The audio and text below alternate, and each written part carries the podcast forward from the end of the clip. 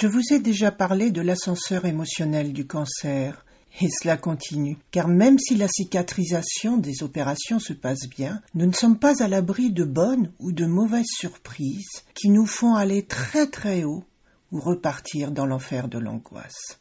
Moi j'y ai eu droit également, même si j'ai eu beaucoup plus de peur que de mal, car les suites de l'opération se révèlent parfois très riches en surprises désagréables. 22 juin 2022.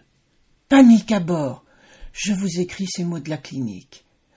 En effet, ce matin, j'ai découvert en me lavant une nouvelle boule, au même endroit que la précédente, mais pas sur le même sein, sur mon sein gauche.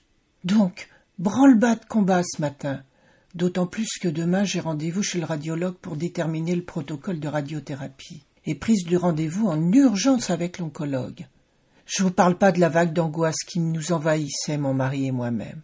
Je me voyais déjà avec une nouvelle tumeur à réopérer, le planning chamboulé, des décisions importantes à prendre au cas où je devrais subir une mastectomie. À peine ai-je eu le temps de manger que le VSL arrivait devant ma porte.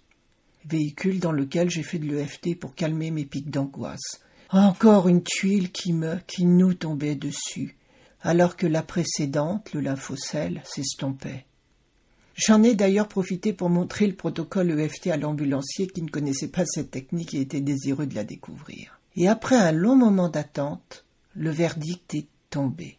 Il s'agissait simplement du bord de la berge de résection, soit juste un bourrelet cicatriciel correspondant au haut de la masse enlevée.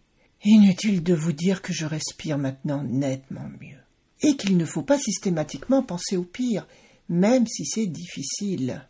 Et en attendant le VSL du retour, j'ai de nouveau expliqué la de FT à une dame opérée qui attendait elle aussi le VSL en compagnie de son mari.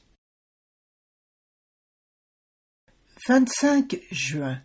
Après quelques jours de tsunami émotionnel, je profite d'une quiétude bienvenue et largement appréciée. Jeudi, j'ai appris du radiothérapeute que je n'aurai que 33 séances de radiothérapie, qui commenceront le 19 juillet, le temps que les lymphocèles se résorbent au mieux. Donc, près de trois semaines de vacances pour me ressourcer et repartir d'un bon pied. 2 juillet 2022.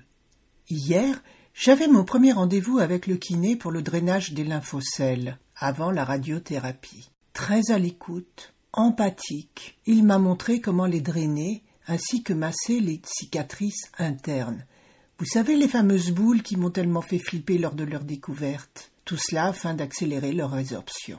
J'ai particulièrement apprécié également son côté respectueux, car il m'a proposé de passer la main et que je sois traité par une de ses collègues féminines si me montrer torse nu me dérangeait de trop, ce qui n'est absolument pas le cas. Mais attention, le drainage des lymphocèles ne peut être envisagé qu'avec l'accord de l'oncologue ou du radiothérapeute, en ce qui me concerne. Et ce même jour, j'ai eu l'extrême plaisir de recevoir deux livres envoyés par une amie d'un club de lecture.